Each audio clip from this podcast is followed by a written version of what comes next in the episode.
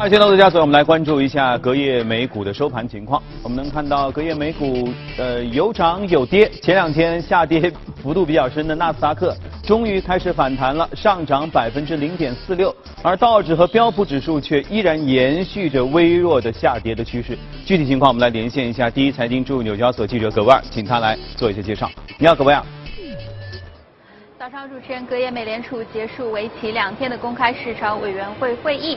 业务市场预期宣布维持百分之一点七五到百分之二的联邦基准利率区间不变。会议声明当中对于美国经济活动的描述从坚实增长调升至强劲增长，意味着美联储将会继续常规化的货币政策步伐。目前，芝加哥商品交易所的美联储观察工具显示，对九月二十六号美联储公开市场委员会会议上联储再度加息的概率预测。已经升至百分之九十以上。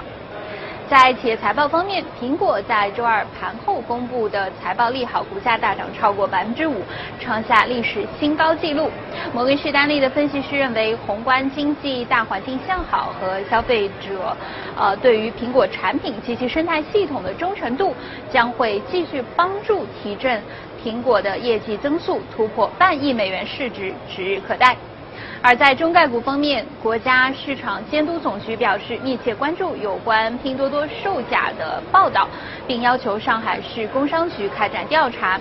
这一消息令到拼多多隔夜早盘股价一度是下跌超过百分之十七，盘中跌破十九美元的发行价，最低下探至十八点六二美元，此后一路缩窄跌幅。不过呢，已经有律所针对此案召集股东提出集体诉讼。主持人。好，谢谢各位啊。你可以看到，今年年初至今啊，美国的科技五巨头，简称 FAANG 啊，市值飙涨，一共有六千五百亿元，非常厉害。科技股板块成为美股上涨的主要动力，但这些应该说，准确的说，发生在上半年。近这段时间，如果你再跟着奈飞啊，跟着 Facebook 等等公司财报再看的话，呵，不对了，科技股大跌，而且拖累到了大盘走势。那么科技股的涨跌是否已经告一个段落？未来美股投资机会还有哪些呢？我们再来看一看记者从纽约发回的报道。一个多月之前，投资者还在热火朝天的下注苹果、谷歌和亚马逊，谁将首个问鼎市值突破一万亿美元的美股上市企业。但是从两周前开始，奈飞、脸书和推特等的科技巨头相继公布的财报显示，活跃用户数不及市场预期，令到引发了整个科技板块的大幅下挫。一时之间呢，对以脸书、亚马逊、苹果、奈飞及谷歌母公司 Alphabet 为首的所谓“泛五巨头”的质疑之声不绝于耳。美股牛市九年幕后最大的功臣，科技股的盛宴是否已经走到了尽头？此后呢，市场的瞩目焦点全都集中在苹果于周二盘后公布的财报，寄希望于利好的财报数据能够为这一轮科技股的大跌止血。截至目前，五家泛科技股已全部公布财报，其中奈飞和脸书的财报不及市场预期，推动股价大跌。脸书财报公布之后的一个交易日内，市值蒸发近一千两百亿美元，创下美股历史纪录。另一方面，苹果的利好财报推动其股价周三再创新高，大涨近百分之六，市值突破九千九百亿美元。摩根士丹利的分析师认为，宏观经济大环境向好。和消费者对苹果产品及其生态系统的忠诚度，将继续帮助提振该公司的业绩增速，突破万亿美元市值指日可待。好坏参半的财报之下，华尔街对科技股未来走势的预期也呈现分歧。美美林的分析师建议投资者在下半年做空泛科技股。杰弗瑞的分析师认为，此轮科技股大跌将触发资金进一步转向价值型股票。摩根士丹利的分析师也建议投资者减持科技股，并重申对公用事业、能源、工业和金融板块的增持评级。分析师认为，目前成长型股票与价值型股票之间的市值差距之大，仅次于互联网泡沫时期。不过，高盛的分析师则认为，投资者无需因为上周脸书的大跌而对科技板块退避三舍。虽然标普五百成分股中涨幅居前十的个股贡献了指数年初至今三分之二的涨幅，科技股市值或许已经逼近周期性高位，但长期来看依旧有上行空间。I don't think it's going to drag the whole market down because if you look, record earnings, consumer confidence, Chicago PM was great this month. Uh, cash in banks, $10 trillion. So overall, the whole economy is much stronger. Unemployment historically low here in America. 在经历过去一周的大跌之后，奈飞和亚马逊年初至今的涨幅依旧分别高达百分之七十和百分之五十。苹果和谷歌母公司 Alphabet 涨幅分别达到百分之十六和百分之十一，远高于同期标普五百指数百分之四点八的涨幅。脸书是泛科技股中唯一年内呈现下跌的股票，跌幅约为百分之四。I think it was an overreaction, to be honest with you. Uh, you know, it's slow month. It's August, the slowest month of the year. So a lot of traders said, hey, let's take a little money off the table. Let's sell. So I think in general, stay in the market. And again, there's no place else to put your money. You're not going to invest in, in euros. It just it doesn't work. They, they don't have the liquidity. They, they stay flat, the European stocks. Where else can you go? Nowhere else, in all honesty. And uh, we saw the 10-year today go up to 3%, a little over 3%, 3.1. Now that could hold the market back more than anything else. The bonds tick up, you could see money leave the equities and put that safe haven of bonds at 3%. So that could happen. That would stagnate the market more than the tech scare right here, that's for sure. 第一财经记者葛贝尔黄宗琛，美国纽约报道。 好，谢谢各位！如果大家收看了本周是周一时候的节目的话，你会看到我们其实嘉宾也谈到了关于科技股是否已经涨到头的呃这样一个话题，而且其中有很多的观点和刚才格尔采访的那个老爷子极为的相似啊。总体上说的就是科技股，因为现在市值现在总体的这样一个盈利的情况，与他们这个整个的股价相比，应该说还是处于叫中位偏上，所以总体上会如果看涨的人还是会觉得说科。技股还有很多空间。当然了，最近下跌是有点多，不过下半年又要等苹果或者谁谁谁能不能领引领下一代的大旗哈。这个关于这些话题，我相信我们可以一直都关注下去。接下来要到了我们访谈的时间，我们今天请来是简家，嗯，家简家，早上好，阳光。对科技股，你有什么样的个人的观观点或看法吗？嗯，对科技股的话，我们说总体来说，目前包括呃苹果。包括这个微软，其实我们在之前的这个美股放大镜里边，其实一直跟大家关注过啊，就是我们一直说这两家公司。呃，哪两家都有可能会成为万亿呃这个历史上第一家万亿美元市值的一个公司啊。确实，从他们的基本面角度来说，目前还没有看到比较明显的向下的这样的一个拐点。而且两个公司其实都有它各自的一个增长点啊。而且其现在只是说市市市场期待有点太高了，嗯，所以他们整个年报拿出来说，哎呀，不及市场预期。对。那这但是其实有些苛刻啊。对对，另外就是看整个系统的这样系统性的一个风险啊，包括我们说这个贸易的一个摩擦，也包括像美联储的加息。因为虽然我们看到这个今天凌晨美联储的整个的一个议息会议，嗯，确实是没有不加不加息啊，但是这个是符合预期的啊。对。但是我们看到它对于整个经济的一个表态非常的一个强劲啊，这个非常的这个强劲啊。那么另外就是很确定，就是在下一次，也就是九月份，美联储大概率会加息的啊。那么所以我们看到确实最近美美国的一个数据，像 GDP 的数据啊啊也是差不多啊环比周年四点一，也是比较的。这样的一个强劲的这样的一个数据啊，对，但是呢，其实还是存在一定的一个隐忧的。我们看到这样的一个高数据，并不一定可以持续，是啊。那么其实今天我们重点还是关注就是特朗普啊，其实我们说贸易摩擦啊，贸易摩擦，对，贸易摩擦。虽然特朗普现在还是不依不饶啊，对于全球的这样的一个贸易摩擦，但是呢，我们看到它的一个副作用已经明显的这个显现出来了啊。那么一方面，首先我们看到就是对于美国企业的这样的一个成本的压力。啊，已经开始凸显了。像上周二，我们看到这个啊，我们节目之前节目中一直关注过的一个家电的一个巨头，也就是惠而浦啊。惠而浦上周二是大跌百分之十四点五，啊，为什么呢？就是我们看到这个十四点五什么概念啊？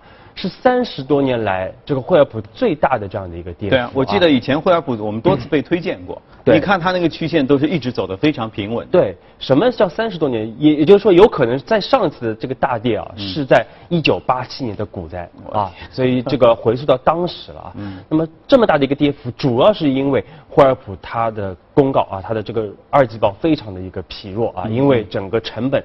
特别是钢铝啊等等的，这个上行压力很大啊，导致了它单季度居然出现了亏损，亏损了六点五七啊五七亿美元啊，嗯，而且我们知道上个上上年同期它只增啊这个盈利了一点八九亿美元啊，所以说是一个非常罕见的一个巨量的一个亏损。嗯。那么上周三我们看到另外一家美国的制造业的巨头啊，大家非常熟悉的通用汽车，嗯，也是。呃，这个给了一个非常不好的一个指引啊，下调了全年的一个盈利的一个预测，导致了通用汽车的股价也是大跌百分之六啊，也是二零一一年十一月份的最大的这样的一个单日的一个跌幅啊。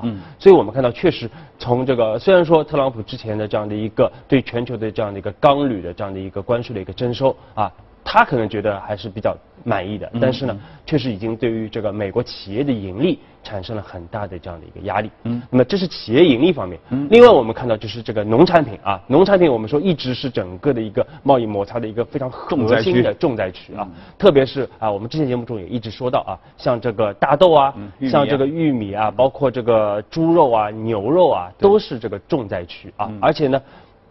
目前我们看到，确实美国的这样的一些农产品的这个库存是快速的一个累积啊，所以包括我们出不出去，对，出不出去啊，因为你原来可能是销往中国的，但是我突然之间我的这个呃这个出口大幅的下降的话，留着你们自个儿吃吧，啊，这个 自己 自己也消化不了这么多啊，确实自己消化不了这么多，因为美国的农产品这个产量非常的大啊，所以农民现在很担忧，而且这个。我们知道这个农业州啊，一直是这个共和党的这样的一个票仓大的票仓，核心的票仓啊。那么现在我们说这个这些票仓的这些农民已经开始有明显的一个反对的声音出来啊。所以特朗普我们看到也坐不住了啊，确实后院失火了。所以呢，上周二我们看到美国的这个农业部。也是给出了这个一百二十亿美元的这样一个补助的这样的一个计划。嗯。但是我们知道，这个美国农民其实根本不希望这个补助啊。嗯。他其实是希望把他的这个商品更好的去销售出去。嗯。而且另外，不只是说我现在手上的这些产品啊，一些商品，更重要的是，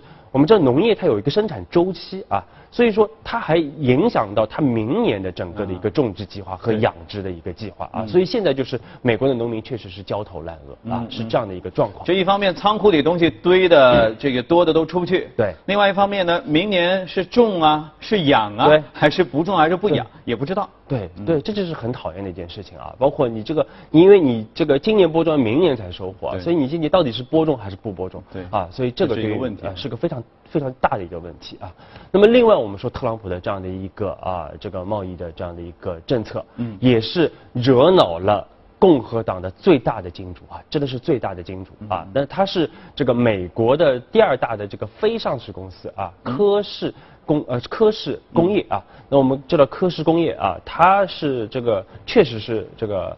共和党最大金主 就是既巨大，但是又不上市，所以其实应该来说是比较低调的一家公司。对，比较低调一家公司啊，因为他，你想他在光是美支持美国总统候选人，他就花了两点五亿美元。哇！而去年我们看到他这个这个特朗普是推行整个税改。啊，那么科氏也是提供了两千万美元的这样的一个资助，来帮助共和党来成功的推行整个的一个税改啊，所以说这是一个共和党根本就惹不起的这样的一个大的金主啊。但是我们看到科氏的他的 CEO 啊，这个科赫啊，叫查尔斯科克科赫也是非常明确的表态，特朗普的整个的一个贸易政策啊，可能会是。啊，使得美国重新陷入到这样的一个衰退的一个境地啊，是一个非常的不好的这样的一个。那这个科氏公司它本身是做什么业务的？就是你说这个贸易保护主义的这样一个摩擦，对他们是不是也产生了直接的影响？因为它是一个比较传统的这样的一个工业的领域的这样的一些啊这个业务啊，所以说他本人啊，包括整个集团，他的家族是非常支持，也是很受益于全球自由化啊，全球贸易自由化的这样的一个。进程，其实也是他们的奶酪之一。呃，对，所以他其实一直是支持，包括啊来推行啊，是希望来推行整个的一个全球的一个自由贸易的这样的一个政策啊。嗯。所以他现在已经开始支持一些啊民主党的这样的一个啊 自由贸易的这样的一些人士，而反对这个特朗普的这个保护主义啊。嗯嗯。那么甚至他表示，如果今年。中期选举，如果民主党胜选的话，那么他有可能会转投民主党啊。那么这个对于共和党来说，一来一去是非常厉害了。对，这是一个非常严重的这样的一个问题。所以是不是说关于贸易摩擦等等的相关的那些问题，因为这种问题其实只要特朗普打算愿意这样推行的话，一定会有人提醒他，是吧？嗯。可能会导致什么问题，对不对？所以当时我们觉得是说，也许他想打一个时间差，就是等到我们中期选举完了之后再爆雷的话，我到时候来灭火也不迟。中期选举赢了，对不对？但是现在似乎看起来是，这才几月份？这才八月头啊，就是是不是有一些问题就已经初入端倪？对，所以我们一直说这个。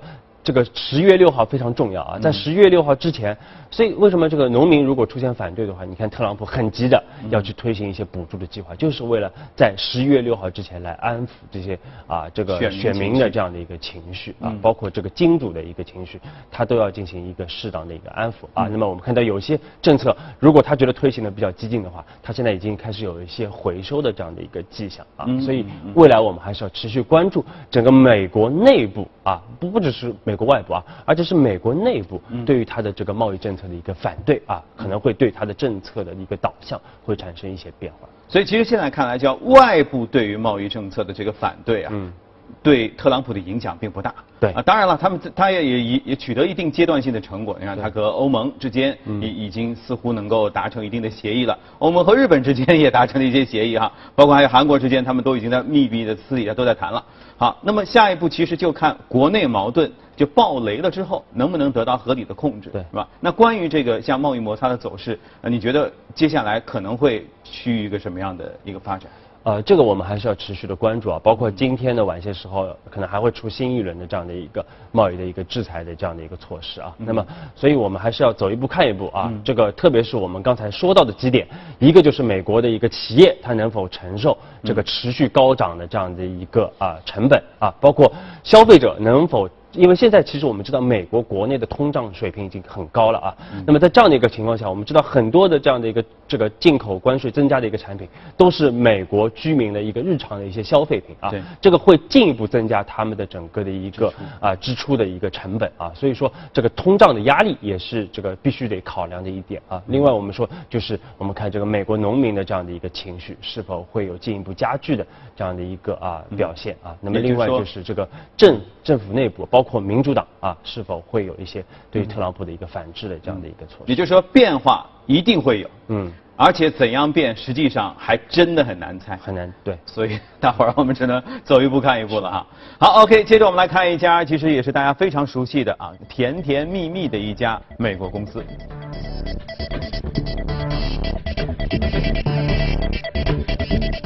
啊，说甜甜蜜蜜的，确实，这个我们熟识这个好时公司啊，你首先想到的应该就是好时的巧克力。对，基本上我觉得已经市场上，你你去，我觉得不下三四个品牌当中一定会有他们家的。对，特别是这个 Kisses 巧克力啊，这个好时也是全球最大的这样的一个巧克力的这个制造商之一了啊。那么它这个。光每天的 Kisses 巧克力就有三千三百万克的这样的一个产量啊，所以对供应到全球。对，最近啊，最近为什么我经常会看到就开始有广告？因为说要到七夕了，巧克力广告也会随之而来。你看，商业无孔不入啊。啊，对，所以而且它这个历史非常长啊，一百二十四年的这样的一个历史啊，一九一八九四年就成立的这样的一家公司，老牌企业。是对，美国的这个位于总部位于美国的宾夕法尼亚州啊。那么其实之前像这个。可口可乐啊，包括这个呃星座公司啊，包括好事，我们一在节目中一直提到啊，因为确实整个食品饮料板块，无论是国内和国外。其实总体表现的都是非常的这样的一个稳健的一个增长，包括我们看到可乐最近又是创出了一个新高的啊。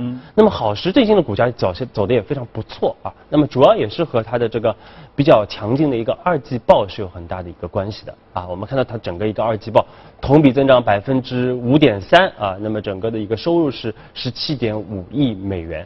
那么这样的一个比较强劲的一个增长啊，我们说主要一方面是来自于。好是他新收购了一家这个爆米花的一个公司啊，Skinny Pop。那么这家公司在全球的一个增速非常的不错啊，也是助推了整个公司的整体的一个盈利。那么另外它的核心的品种呢，就是它的这个巧克力业务，确实也是增长的非常的一个强劲啊。那么另外公司也是在这个。出售一些这个呃可能相对来说表现一般的这样一些海外的一些小的品牌啊，来进一步来集中聚焦于它的这样一些核心的一些单品的这样的一些就在资本方面，其实他玩的挺溜，对不对对？就市场好的时候，兜里有钱的时候，多收购一些，嗯讲些故事，投资者觉得，哎，不错，这个品牌越做越大。当市场前景不太好的时候，我就卖掉一些营收不好的，然后投资者一看，哟，很好嘛，快刀斩乱麻，接着又来投资哈。嗯，这个事儿就是让我觉得呃挺有意思。这像好时啊，包括可口可乐啊，我觉得他们是处于一种其实没什么产品要要做，就是这个配方经典才是好嘛，嗯成天换就不对了，所以应该他们会投大量的精力，如果在产品上的话，就一定会在营销上面，对不对？嗯对配合不同的节日，配合不同的这个这个这个做呃理由吧，来推出不同包装的产品，嗯。是不是在这些方面他们也花了很多精力，才能取得每年有百分之五左右的成绩？嗯，对，确实，因为这对于这些品牌公司来说，一方面它要不断的提升它的一个品牌价值啊，包括可可乐啊，包括我们说，其实苹果也是类似啊，它其实也是个消费品，嗯，啊，它的品牌价值的提升可以帮助它能更好的啊，其实更容易的来销售它的一个产品啊。那么另外就是它的一个渠道的一个铺设啊，我们说这个啊，最近其实阳光也看到了这样一些品牌的一些宣传啊。那么另外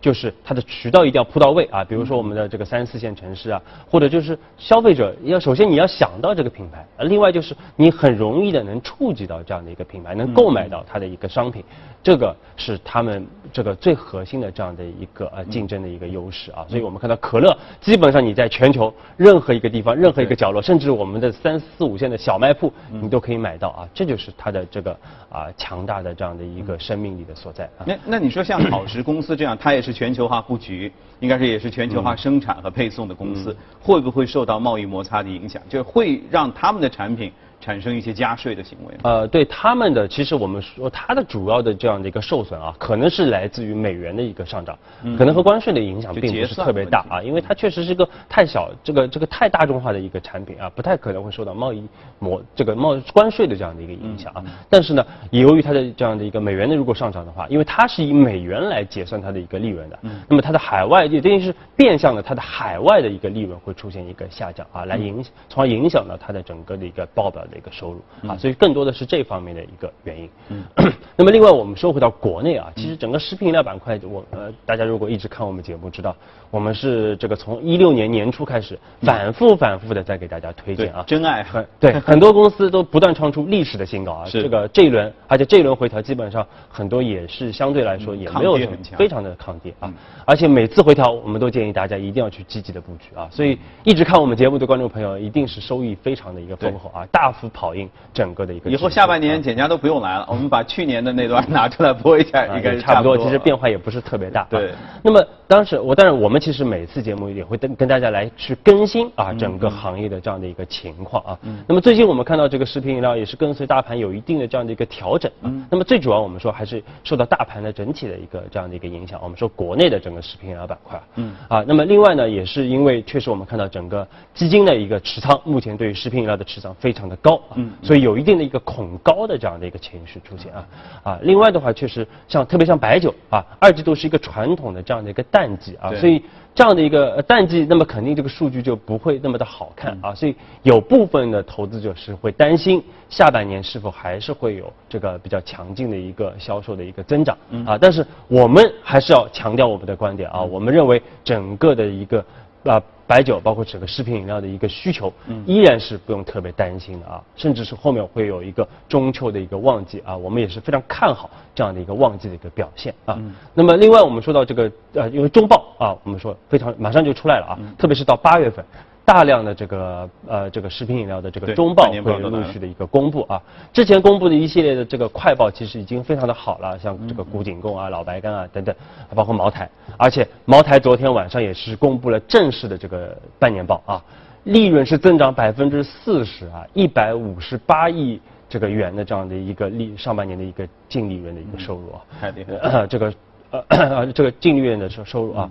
那么总体来说，就是说整个的其他的白酒公司啊，食品饮料公司也同样会延续整个一季度的一个非常强劲的一个增长啊。所以说业绩才是真正的王道啊，有这个强劲的业绩的支撑啊，我们不会特别担心整个板块的这样的一个表现啊。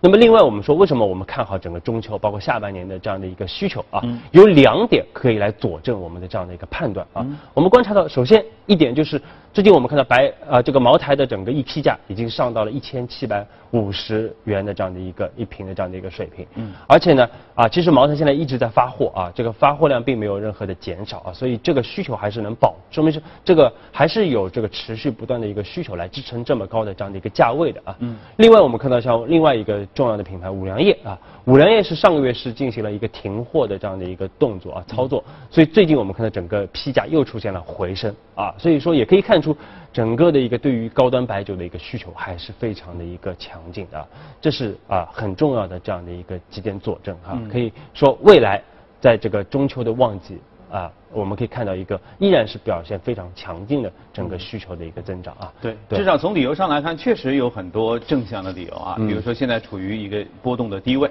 嗯，啊，旺季即将来临。对。然后酒类我们也说过，不受贸易摩擦之类的影响，因为出口也关系不大，嗯，主要国内消费。对。加上这个，如果大家在上半年紧张了之后，下半年心情想要放松一下，那这个事情需求啊，这个增长应该是可想而知。对，包括这个大众食品啊，像这个啤酒，我们说啤酒也是一样的情况啊，包括我们之前说的像星座公司啊，像百威英博啊，他们整个啤酒，特别是高端的这个啤酒的这个销量销量啊，在全球来说都是增速非常快啊。我们看到百威英博中国公司，它的高端的子品类啊，增速达到百分之。就它三位数啊，百分之一百多啊，所以就是说啊，其实整个的一个消费也在持续的向高端的来升级啊。所以只有一个小小的疑问哈，因为你在这个说到食品饮料时，多次会提到这个涪陵榨菜。嗯。榨菜这个东西，我觉得和说到的高端白酒和食品，你说巧克力，我觉得很难形成类比啊。当然今天我们可能没有时间了，下次这个有机会，我们我们重点以以这个作为突破点来说一说，为什么这个类别的食品饮料也也也看涨，好吧？对，也是一个消费升级的这样的一个表现啊。OK，好的，今天我们时间关系和简家先聊到这里。